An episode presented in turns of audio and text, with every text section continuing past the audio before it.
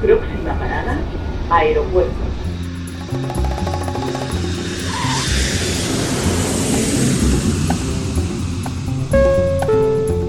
Salida del vuelo 948 con destino Aeropuerto Jazz Café. Debajo de sus asientos encontrarán un chaleco salvavidas. El vuelo 1230 con destino La aproximación como número 1 de por izquierda rumbo 215 de Por su propio interés, rogamos mantengan su... Aeropuerto Jazz Café.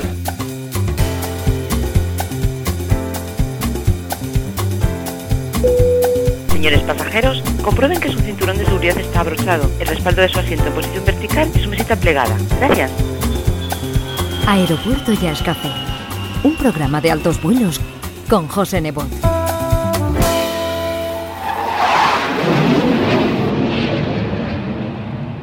Saludos. Hoy retomamos la sección de entrevistas de Aeropuerto Jazz Café en esta nueva temporada 2021-2022 para conocer más de cerca la música y la trayectoria de una veterana guitarrista colombiana residente desde hace muchos años en la isla de Gran Canaria, donde a lo largo del tiempo ha vivido multitud de circunstancias, subiendo a infinidad de escenarios y ejerciendo los últimos 15 años como profesora de guitarra y música moderna en la escuela del municipio de Valsequillo. Una mujer que ha ido labrando su camino siempre pegada al estudio musical con constancia y mucha pasión, que le han hecho establecerse en una posición de respeto y admiración en el panorama isleño. Su trayectoria sufrió una desviación cuando su pareja, el saxofonista César Almonacid, tuvo que retirarse de los escenarios por problemas de salud, pero siempre ha mantenido el ánimo y la profesionalidad, alternando sus clases con la participación en dúos junto a cantantes o en grupos como la formación femenina Chiqui Jazz, que le hizo disfrutar de una etapa muy interesante y divertida junto a la bajista Rosa Elena Abella, la baterista Graciela Alonso y la vocalista Olga Sánchez. De todo esto y mucho más vamos a hablar hoy en la torre de control de Aeropuerto Jazz Café, puesto que ella es un libro abierto y tiene mucho que contar, al tiempo que vamos a disfrutar de sus manos acariciando las cuerdas de su guitarra Gibson con tres temas que va a interpretar en directo. Con los brazos abiertos, llenos de afecto y admiración, recibimos a nuestra invitada especial de hoy, Clara Uribe.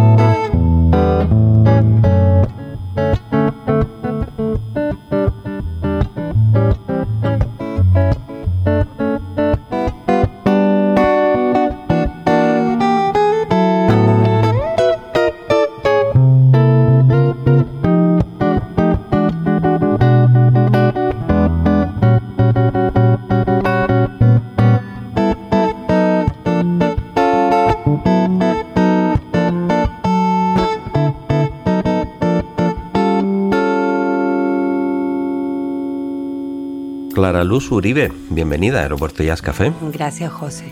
Uy, qué placer tenerte aquí y además eres la madrina de la temporada 2021-2022 porque es la nuestra primera entrevista. Ah, maravilloso.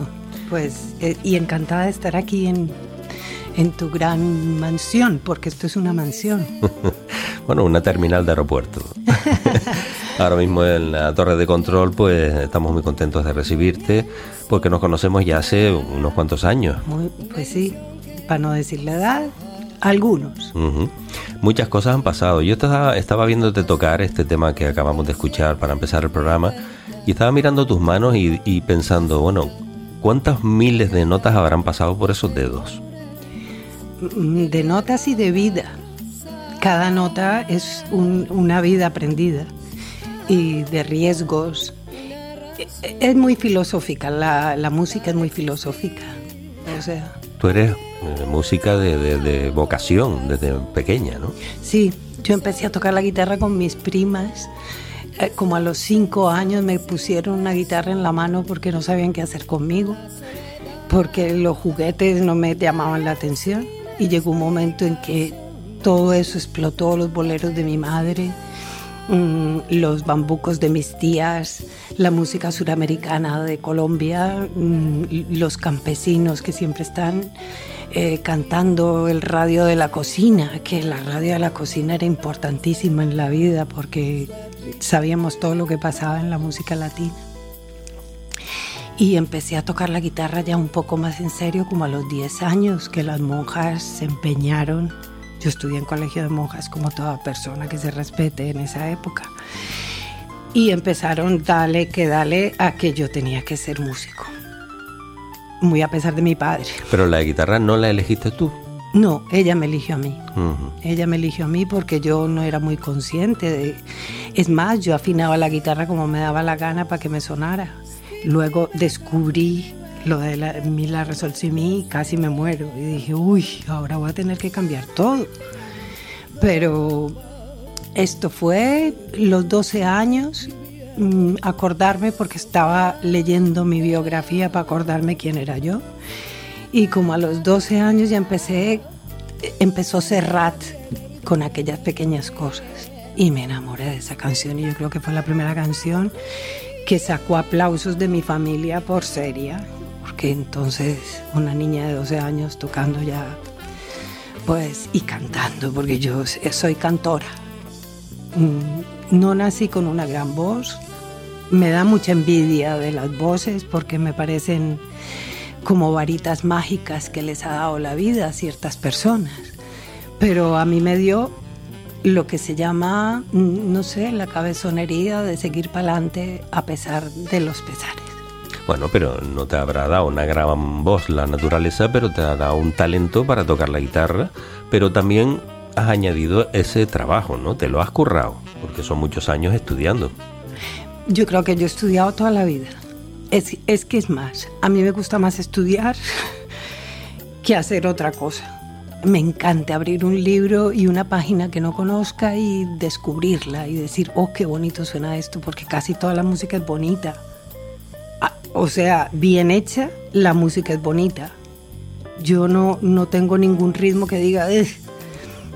a veces las rancheras y cosas de esas me suena como mucho a, a asadero y eso, pero también me las he gozado.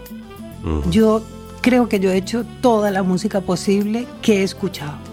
Es que eso es bueno, ¿no? En un músico en- enriquece a un músico la versatilidad, el poder tocar diferentes estilos, aunque luego elija uno que es el más que le gusta. Es que mira, hace poquito leí en una noticia que los niños que oían reggaetón eran más despiertos. Y dije yo, pues mira, no es nada anormal. ¿Por qué? Porque lo importante de la música empieza con el ritmo. Los niños pequeños, yo que soy madre, pues yo me daba cuenta que mi niña dijo primero que tama que mamá. Porque yo ponía que tama en casa y, y ella flipaba con, con el ritmo. No creo que entendiera toda la armonía que había ni nada. Hoy en día es músico. Entonces, el, el desarrollo de la música empieza con el ritmo, con, con esa alegría que da el poder moverse a través de algo que no lo entiende uno de dónde sale. ese es, creo yo, que es mi vida. Pero claro, tu hija tiene un panorama muy diferente al tuyo. Hablamos de tu infancia en Medellín, en Colombia. Sí. No sé qué medios había. Pues a mano los mismos para- medios, nosotros estábamos muy cerca de Estados Unidos de todas maneras y yo creo que en España había mm, un- una cierta diferencia porque en los años 60, yo nací en los 50, no voy a decir cuántos años tengo, pero eh, se los imagino. Y, y en la época que mi hermano llevó el primer disco, porque eran discos lo que tenías que comprar para oír tu música, llevó el primer disco de Miles Davis, otro de Charlie Parker y otro de la Fitzgerald. Yo no sé, esos discos se rayaron de oírlos y oírlos, pero era yo con cinco años, mm, aquella música me enloqueció.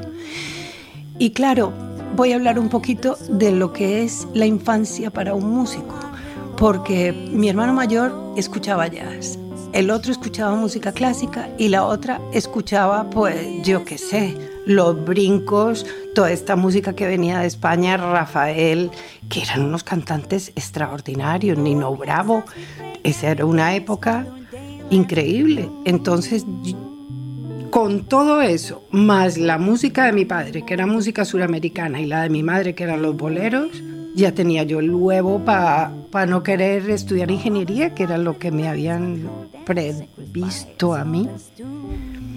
Entonces, y mira, y lo he hecho toda la vida. Por eso a mí no me importó tocar en el sur y además se lo agradezco, porque eso es lo que me va a dar la jubilación.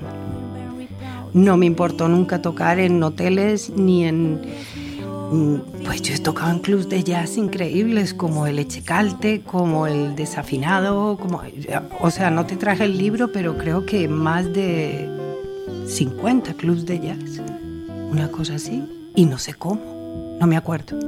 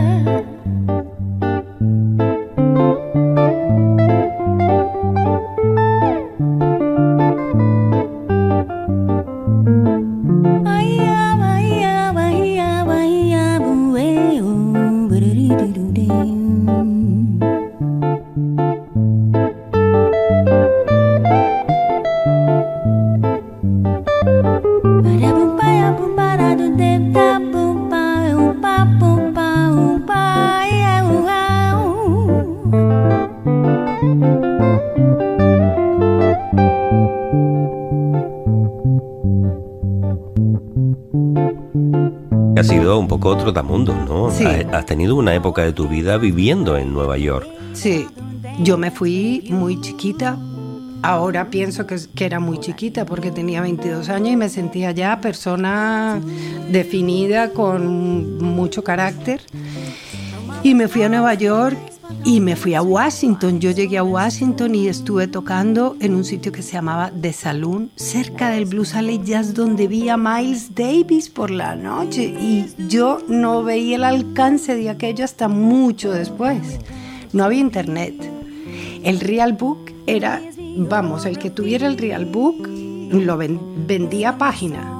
Vendía por página. Las fotocopias valían como 30 céntimos aquella época. O sea, 10 euros. y era una cosa entre los músicos, yo tengo esto y no se lo doy a nadie. Claro. Y claro, en, en Washington fue una época increíble porque tal, y ya luego me fui a Nueva York, pues pensando que allí mm, yo tenía ganas de ser la mejor guitarrista del mundo como todos los adolescentes. No, ya era joven. Y, y no pude, pero mm, fui feliz. Y lo importante en la vida es ser feliz más que ser perfecto. Ujú. Eh, ¿Tuviste alguna anécdota que, que podamos recordar o con algún músico importante? Mira, yo tenía una amiga muy íntima que se llamaba Magic, que era negra, mm, le gustaba el boxeo y tocaba la guitarra. O sea, típica de Nueva York. y ella me presentó unos amigos brasileños que tocaban la guitarra y yo aprendí a hablar portugués y a tocar música brasileña con esa gente en Nueva York. Y no necesité ir a Río de Janeiro ni a ningún lado porque aquello era todos los días y todas las noches hablando portugués. Yo el inglés mío era malísimo. Vine a hablar inglés en España, en Altea, cuando lo necesité. Y hablaba inglés y no sabía ni cómo porque así es la vida. Uno no sabe nunca qué le presenta la vida, pero el amor por la música brasileña fue en Nueva York. Una cosa que yo decía, me las quiero todas. Adoré a Jobim, eh, saqué retrato en blanco y negro que tardé un año con ese disco poniéndole, decía, ¿qué acorde es este? ¿Qué acorde es este? Porque nadie le ayuda a uno a esas cosas. Ahora está todos en internet. Pero estuviste en Brasil también. Yo intenté llegar a Brasil, no llegué porque peleé con el novio que tenía que íbamos a Brasil. Eh, era mi sueño ir a Brasil, pero era como, no sé, mm, al final terminé en España porque cambié de novio, así de claro. Entonces en España sí me hice las Españas, porque aquí son las Españas, el País Vasco y Andalucía, nada que ver, eh, pues yo tengo ocho apellidos vascos que me da mucha risa porque llegué allí y veía todos los apellidos y yo decía, hostia, yo soy Uribe, Arbeláez, Vázquez, Navarro, ¿y qué, es esto? Y estuve tocando con, eh, me encantó San Sebastián, tiene, tenía una cosa de jazz que la gente se sabía todas las melodías. Luego pues viví en Madrid en la época de la movida, estuve tocando en la Bohemia muchísimo tiempo eh, en lavapiés, eh, todos los bares, el café central, todo eso, pero no se podía vivir de la música. Entonces, ¿qué tenías que hacer? Irte a hacer las Españas y luego volver a Madrid y decidimos vivir en Alicante, porque cuando descansábamos de las giras, hablo en plural, plural porque yo toda mi vida lo que quería era trabajar con un saxofonista. Dime si estoy hablando mucho y me callo. No. Entonces yo quería trabajar con un saxofonista y yo soñaba a veces como tocar como con Ben Wester o una cosa así. Y logré mi sueño porque de pronto me vi en un cochito rojo recorriéndome, pero toda España. Es que era una pasada. Estábamos en Alicante un día, al otro día estábamos, no sé, de Valencia pasábamos a Gerona, de Gerona pasábamos a Andalucía. Y yo vivía con los zapatos en el coche, con los vestidos de actuar y con todo en el coche.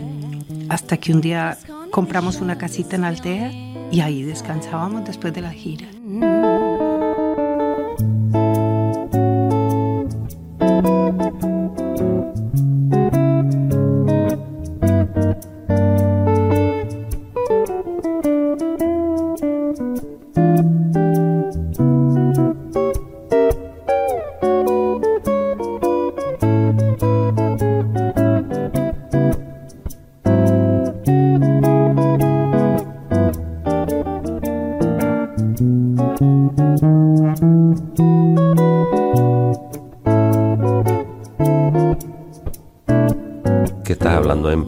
Y no hemos nombrado a tu compañero, que, que, es un hombre importantísimo en tu vida, que te ha marcado, padre de tus hijos.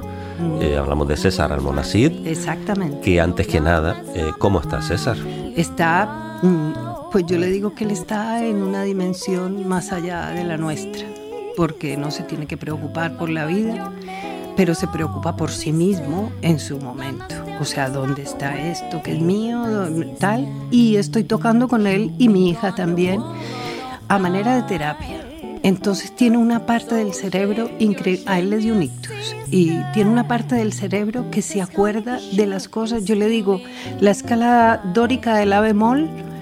Y, y, y, no sé, milagrosamente la hace. Y digo yo, ¿y te acuerdas de la mixolidia de sol? dices, es muy fácil.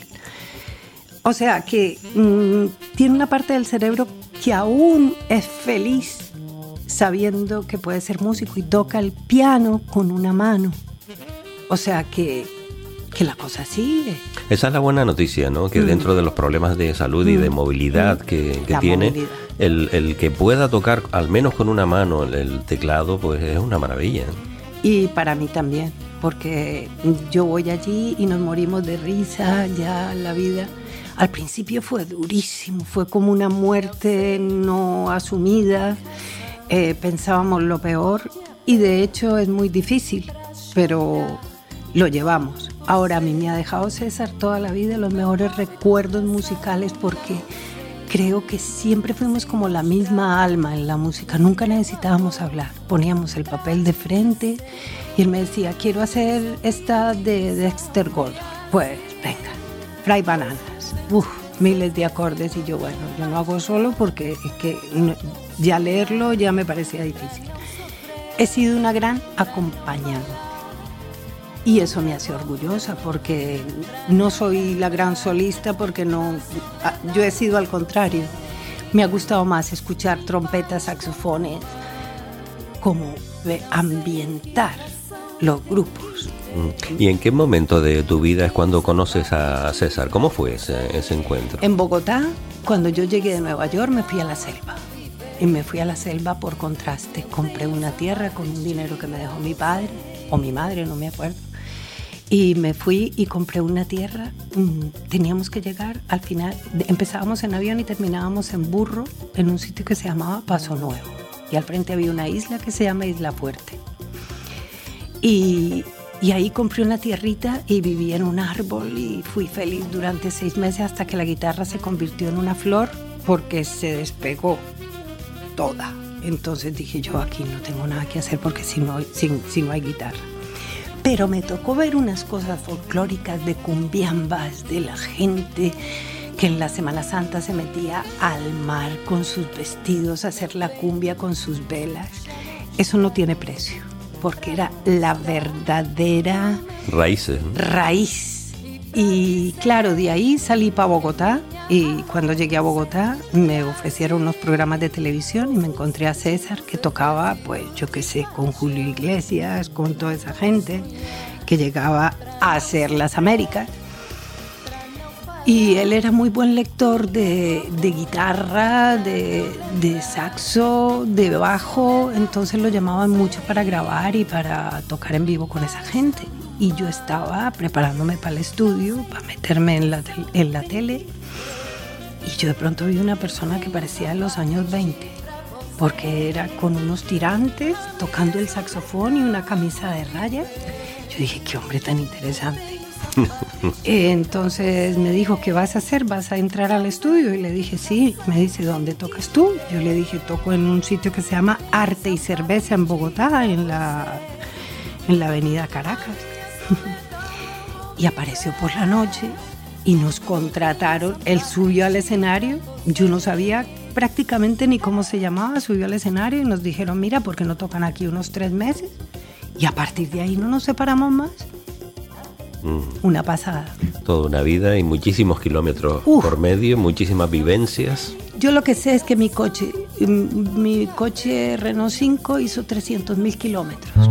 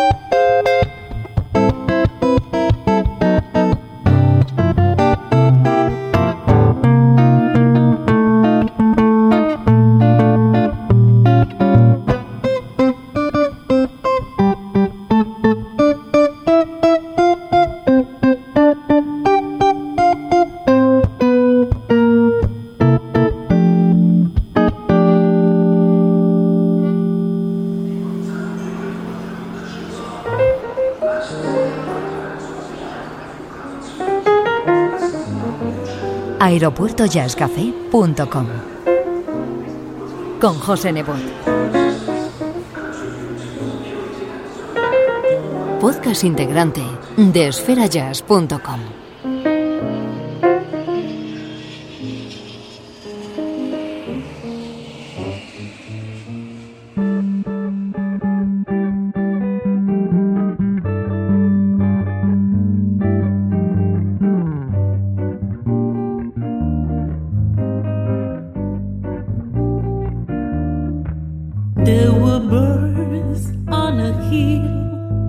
but I never heard the ringing. No, I never had them around till there was you. ¿Y cómo llegas a Gran Canaria? Ay, esa es otra historia. O sea, un frío en la península, estábamos en Barcelona, yo est- estudiábamos en el taller de Musics y conocimos casualmente a un manager que llevaba los hoteles, tocamos en el Hotel Presidente y me dice, ¡uh, qué dúo tan fenomenal! Saxo, guitarra, pero me encantaría que César tocara el piano porque tengo un trabajo en Gran Canaria. La cosa se quedó así. Cuando un día estaba haciendo menos un grado en Alicante donde vivíamos y en la tele aparecía 22 grados, las Islas Canarias. Y, o sea, gracias a la vida, llamó este manager, ¿quieren ir a las Canarias? Y yo, uy, ya. Y nos fuimos un- en el 89, en noviembre del 89, llegamos a trabajar tres meses en la cadena Princess y nos quedamos ocho años.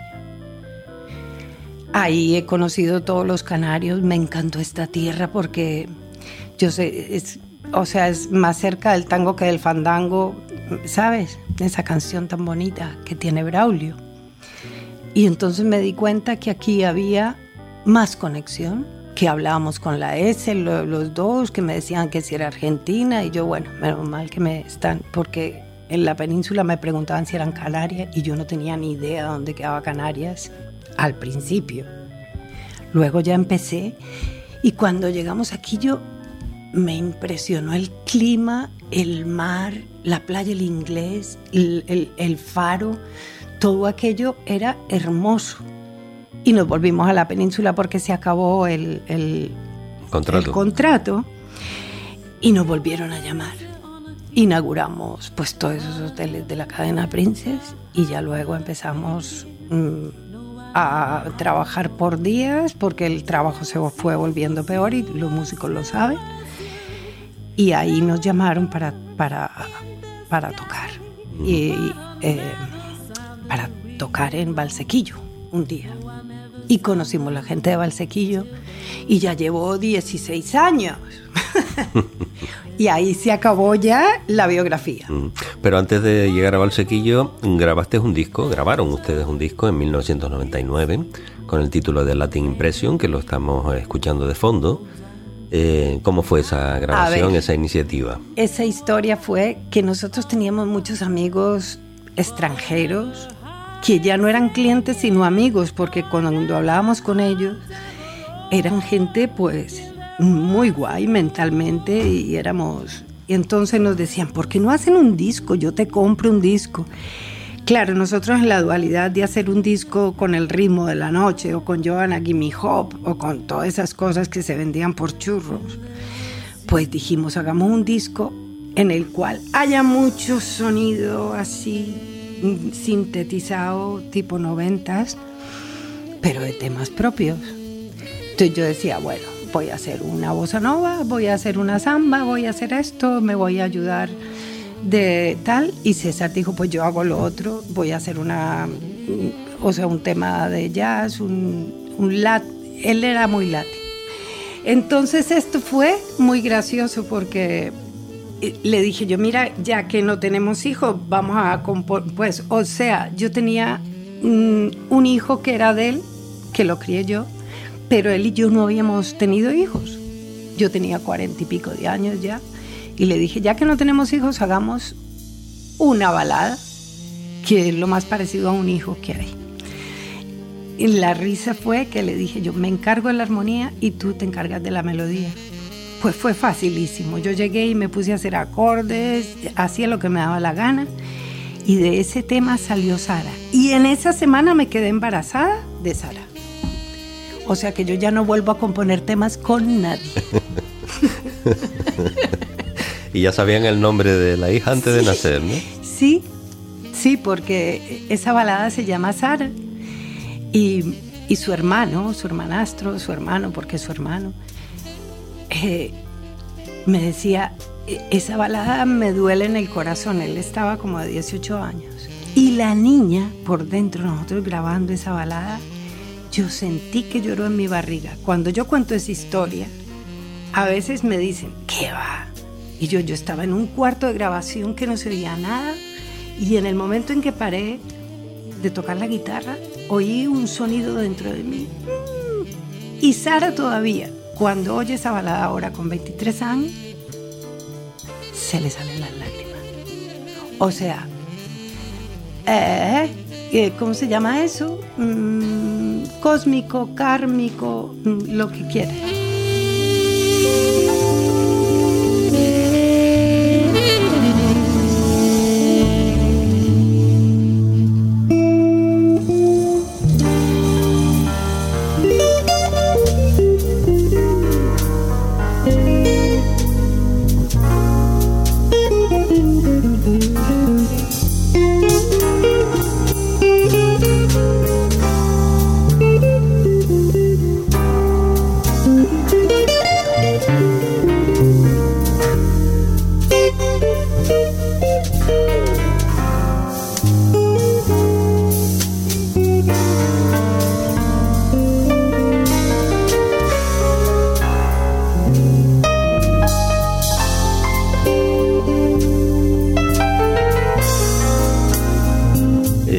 El, el álbum, no sé si lo hicieron con intención, el título del álbum es Latin Impression, que coincide con un álbum de Charlie Bird, que además tú conociste en persona. Sí, Charlie Bird fue eh, para mí el, mi inspirador de guitarra, porque era un tío que sabía clásico, bossa nova y jazz, a su nivel, en la época en que yo estaba viva, o sea, en esa época en que yo quería tocar la guitarra, yo no, no conocía mucho una persona que llevara esas tres y dio la casualidad de que daba un seminario en Washington. Y yo no podía pagar ni la Juilliard School ni nada, porque ni la Berkeley ni nada, porque yo estaba ya sin papás y viviendo de lo que yo hacía. Entonces fue muy bonito porque estuve en ese seminario y era la única mujer que había. Y me acuerdo que me compré la Ovation, porque él usaba la Ovation. Y me dio como una sensación de que yo podía ser guitarrista en esta vida. Ahí fue donde decidí que iba a meter la cabeza por ahí y que me pasara lo que me tenía que pasar. Porque la indefinición en la profesión es muy dura cuando tienes veintipico de años. No sabes para dónde coger y, y ahora mmm, por lo menos hay una ayuda que el famoso Internet es un profesor en casa. Tú buscas todo lo que necesitas ahí. Pero en la época nuestra, pues no había ni teléfono cerquita. Mm. Tenías que ir a meter la moneda en un teléfono para llamar a alguien. Y si estaba o si no estaba. La comunicación era muy dura. Entonces, pues esto pasó y, y yo con Charlie Bird creo que se acuerda de mí. Y conocí a Paco de Lucía y era amigo mío. Ese sí que fue fuerte. Había un concierto muy bonito en la Universidad de Antioquia cuando yo llegué recién de la selva y me, llamaron y me dijeron, Clara, tú que acabas de llegar a Medellín y que estabas en Nueva York, mira, Paco de Lucía viene a dar una masterclass. Y todos los alumnos ahí sudando porque tenían que tocar delante de él. Y yo le dije, Paco, mmm, y Rubén Dantas estaba ahí, y estaban todos, el saxofonista, que no me acuerdo cómo se llama, que es muy amigo también de César, fue amigo de César. Jorge Pardo. Jorge Pardo. Estaba allí, entonces fue un susto de tocar delante de ellos. Yo les dije, mire, yo voy a tocar un tema de María Betania, porque yo no voy a tocar nunca mejor que nadie de ustedes incluidos los alumnos y incluido... Y, a, y Paco empezó a tocar conmigo. Y, y dice, ¡Ey! La María Betania colombiana. Entonces por la noche salimos de marcha. Y luego me lo encontré en Madrid y se acordaba de mí, me abrazó. Delante de todo el mundo yo me sentí, yo dije, Dios, si no voy a ser famosa, por lo menos soy amigo de los famosos. Porque nunca me ha interesado ser famosa, me ha interesado que me dejen estudiar. ¿Con quién más has tocado? Ha sido con César Almonacid eh, a lo largo de tu trayectoria, pero has hecho muchos dúos, eh, tú con la guitarra y junto a una cantante, como Sí. los casos de Marga Millán, de Alba Vega, Sí. de Amada Cabrera. Sí. Eh, te- Amada era bolero, eh, Marga era jazz, eh, Olga también, Olga ha sido muy importante en mi vida, Olga me ha ayudado muchísimo con la música. Ella, últimamente en el otro programa que oí, que Olga era una enciclopedia, y es que es verdad. Olga ha cantado de todo y de eh, eh, eso es admirable, es admirable porque mm, es una niña que a pesar de que no ha estudiado en un conservatorio y tal, su vida ha sido dedicada a la música. Y eso es admirable, porque, porque la vida es dura para un músico. Y llegar hasta los 50, los 60, eh, o sea, yo, yo soy 60, ella es 50. Eh, llegar hasta los 60 y eso, mm, y saber mirar para atrás y decir, bueno, parece que voy a tener jubilación, parece que voy a estar tranquila, eso no hay con qué pagarlo, Olga Sánchez ha sido una importante compañera tuya de batalla. de batalla, total. Hola Clarita, soy Olga Sánchez. Ay. Quiero mandarte un gran abrazo con mucho cariño, celebrando todos aquellos proyectos en los que hemos estado juntas, como aquella grabación del disco en los estudios El Dorado, grandes noches de música y café que pasamos grabando juntas y la participación, gracias a ti, en tu proyecto junto con Rosa Elena del cuarteto femenino Las Chiquillas, que siempre te agradeceré mucho que me invitaras a participar y también por todos los proyectos que están por venir, que tenemos muchas cosas pendientes tú y yo, no te pienses que me, que me he olvidado, no. Tenemos muchas cosas bonitas que construir, muchas cosas pendientes por hacer juntas. Un gran abrazo y adelante campeona. Ahí estamos, arriba de ellos. Ay, qué casualidad, qué, fe- qué felicidad. Olguita, que yo ya tengo listo los dos temitas que hablamos, para que sepas. Te lo digo ahora porque ya ni hablamos por teléfono, pues ahora hablamos por la radio. Entonces, te adoro. Es que no tengo palabras. Tú sabes que te adoro a ti y a tus circunstancias. Porque tienes muchas circunstancias.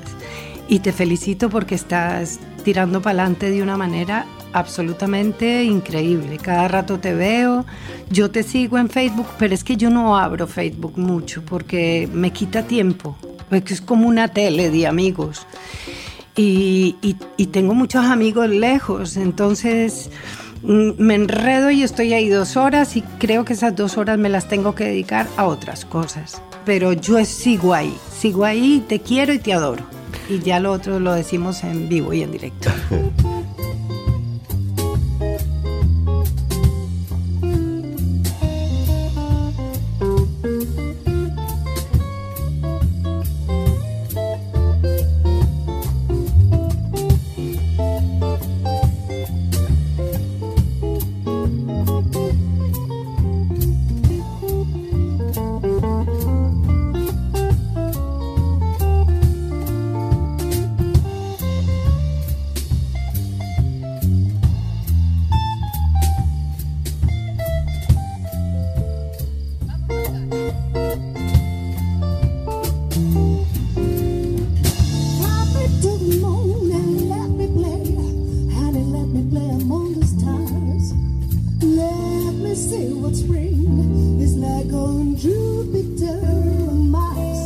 gran experiencia esa con el grupo Chiqui Jazz, ¿no? Las además, Chiquillas. Además, es un nombre muy original porque es chic y jazz. o sea, Chic, porque éramos muy chic, nos encantaba ser guapas. Eh, y yo tenía mi Gibson por primera vez y dije, uy, una, una mujer con la Gibson ya. Es que tiene que ser guapa. Y además era, era novedad, ¿no? Un grupo de jazz femenino Qué íntegramente. lástima que Roselena tenía que ir y venir y tal, y se tuvo que desbaratar. Pero yo el día que Rosa vuelva a vivir aquí, eh, volveré a reunir a, es- a las niñas, porque a Graciela la adoro, a Rosa también, y con Olga sería increíble, porque ya mm, sería un cuarteto completo. Eh, y lo de Chiquillas fue un día, y tengo que hacer honor a eso, un alumno mío que ahora es profesor del, del taller de músics, que es, que es canario, que se llama Tonucho, dijo, qué bonito el nombre de las chiquillas. A ver, las chi- chiquillas. Y dije yo, Dios, qué genio. Ay, se me va a caer el mundo. Y, y- y- y eso se lo debemos a él. Entonces, Muy original Mm. en, en la composición y en, y en el sonido del grupo, ¿no? sí, ¿Te acuerdas quién tocaba la batería? ay, Gracielilla. Hola, ¿qué tal? Soy Graciela Alonso y quería enviar eh, unas palabras a mi gran amiga Clara Uribe, gran persona, gran amiga, gran músico, compositora, instrumentista, que con su talento y su carisma pues siempre nos envuelve eh, con una expresión y emoción artística que, que siempre transmite que, y que emana desde su, su corazón. Recuerdo pues muchos momentos con Clara, en un mismo escenario, ¿no? compartiendo con gran complicidad musical y mucha alegría. Una etapa preciosa que viví con ella, con Clara Uribe, fue pues en la etapa de la formación Chican Jazz, donde pues ensayamos y tocábamos juntas. Y destaco un aprendizaje muy muy enriquecedor a su lado, tanto musical como personal, siendo eh, una de las etapas vividas más bonitas y recordadas de mi trayectoria musical.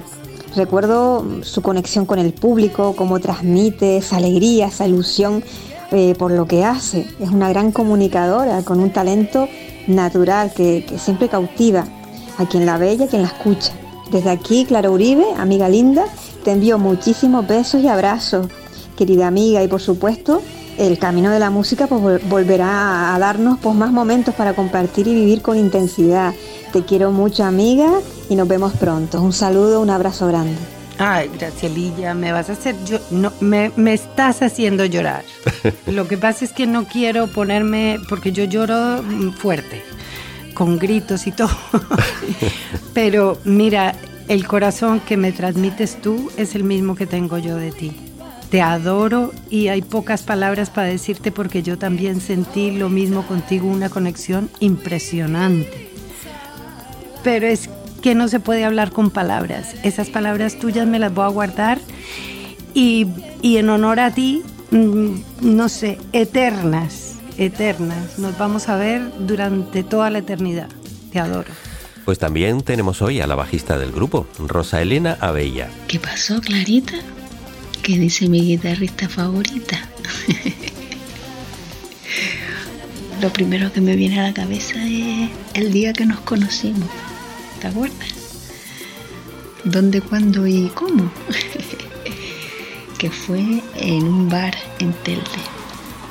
Un bar que llevaban do- dos chicas, que era un bar así de tapeo y tal. Y las tipas decidieron empezar a hacer conciertos allí. Y la verdad es que triunfaron bastante, porque el ambientito estaba muy bien. Y bueno, mientras duró, mm, estuvo muy bien. Y nos conocimos y de allí surgió la idea de, de montar el, el- un trío de jazz, un trío de chicas. Y esa misma noche surgió hasta el nombre del grupo. ¿Te acuerdas que éramos las tres allí? Gracielita, tú y yo. ¿Y cómo surgió el nombre de las chiquillas? Tan lindas. Si tengo que realzar algo así, lo que más me gustó, la etapa que más me gustó de, de las chiquillas fue el concierto aquel que hicimos en San Martín. ¿Te acuerdas? Precioso. El proyecto era un proyectazo.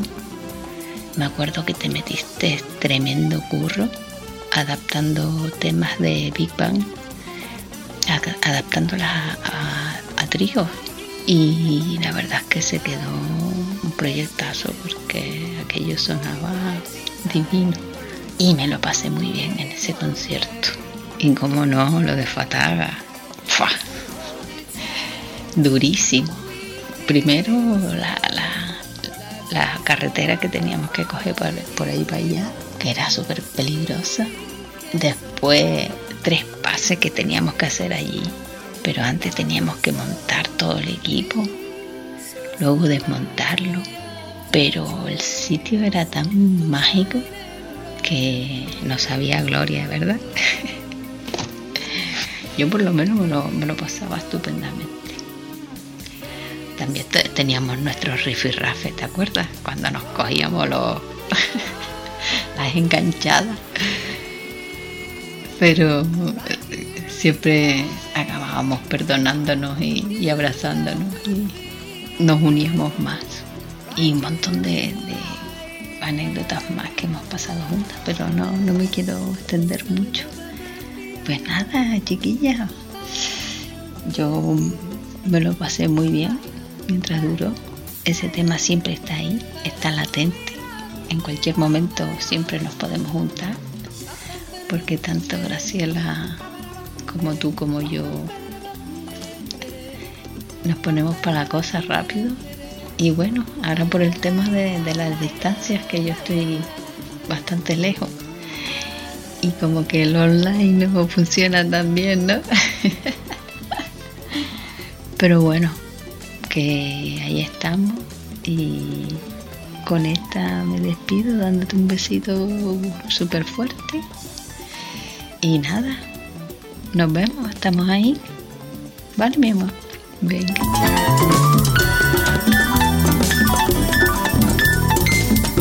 Una etapa importante, esta última de últimos 15, 16 años que llevas de profesora, pasaste de estudiante, aunque has seguido estudiando siempre, pero eh, pasaste a ser profesora. ¿Cómo ha sido esta experiencia de verte ser tú la que está enseñando a nuevos alumnos? Pues creo que yo más que todo soy profe. O sea, más que todo lo que me han dicho esos piropos que me han dicho mis amigas, soy profe porque mis alumnos son mi adoración desde los más chiquitos hasta los más grandes. Yo doy guitarra desde los 7 años, desde los alumnos de 7 hasta los de 60. Con una felicidad que yo voy a trabajar, es que mira, yo me quería jubilar este año y yo no sé si voy a poder. Esto mm, es primicia mundial. Pero bueno, ya se verá. Mis alumnos son mi vida y me quieren y los quiero y son mis amigos porque son mis alumnos, pero ellos me cuentan cosas de su vida. También hay un espacio para educar. ¿Y la educación qué es? La educación es simplemente dar buen ejemplo y que les guste lo que están haciendo. Eso es lo más difícil de ser profesor, transmitir el gusto por la música y no transmitir la dificultad de la música que la tiene. Pero es que hay muchas veces que a mí me pasó en la vida con ciertos profesores que me transmitían solo la dificultad. Entonces era como una frustración continua. No se podía ser feliz porque había que estar estudiando contra una pared. Y no se puede ser así. Entonces mi eh, la forma en que yo transmito, tengo unos alumnos excelentes, he metido una gente al conservatorio porque esa es la función de las escuelas de música. Y, ahora mismo tengo a dos chiquillas que es que me tienen ilusionadísimo. Bueno, tres, bueno, cuatro. que me tienen, hay cantera, hay cantera. Hay cantera. Me tiene ilusionadísima porque están haciendo, pues yo qué sé, tocan eh, temas de Casañas y a los cinco minutos están tocando el Say Five con 12 años. Y digo, yo he tenido esta niña de los siete y mira lo que está haciendo. No es que yo sea buena, es que lo que hay dentro de mí es bueno y lo transmito, que es diferente. El mm. ego ya me lo quité. Yo no existo, soy una mera antena de transmisión de la felicidad de alguien. superior a mis fuerzas. Me consta que eres muy querida eh, en la Escuela Municipal de Música de, de Valsequillo, ¿no? ¿Se nos va el tiempo? Ay, Clara. José, pues vámonos a comer. ¿Qué planes de futuro tienes? Pues muchos. Yo creo que yo me hago un plan todos los días. O sea, el primer plan es seguir siendo ágil, porque sin salud no hay nada. Ya eso ya me di cuenta. También tengo mis defectitos que no los voy a decir en público, que me los vengan a conocer en privado. Pero sí tengo muchas ganas de empezar ya con la composición y he empezado, esto va a sonar raro, pero he empezado una suite colombiana de bambuco, que es, es entre lo que he aprendido de Bach y lo que es el bambuco. Entonces la suite se llama Bach Ambuco, Bach Ambuco. Me sonó eso. Eso es una primicia que nos estás dando. Eh, sí, es que ya la tengo. Lo que pasa es que no me atreví a tocarla hoy porque dije yo, y si la tengo que tener perfecta. No, eso merece un estreno bien montado. Claro, ¿no? otro programa. Le programa estreno mundial. Pero sí, ya es hora de que tenga una composición seria. Entonces, la composición seria implica no contestar al teléfono muchas veces, no, o sea, estar alejada del mundanal ruido y todavía me está quedando difícil hacer eso. Por ahora tengo Aunque estés alejada del mundanal ruido, siempre vas a estar cerca de nosotros y siempre cerca de la música, por supuesto. y de ¿no? ti, José, que tienes tanto salero por aquí. Es un placer tenerte hoy en la torre de control de Aeropuerto de Escafé. Gracias, Maravilloso. gracias por estar y gracias por este mini concierto que hemos tenido de, de música en directo en tus manos. Pues gracias, yo no me, yo no me acuerdo si toqué bien o toqué mal, pero soy yo. Vale, les quiero a todos los que están oyendo y a los que no, también, porque soy buena. Un abrazo, Clara. Gracias, José, te quiero mucho. Hasta la próxima. Hasta la próxima.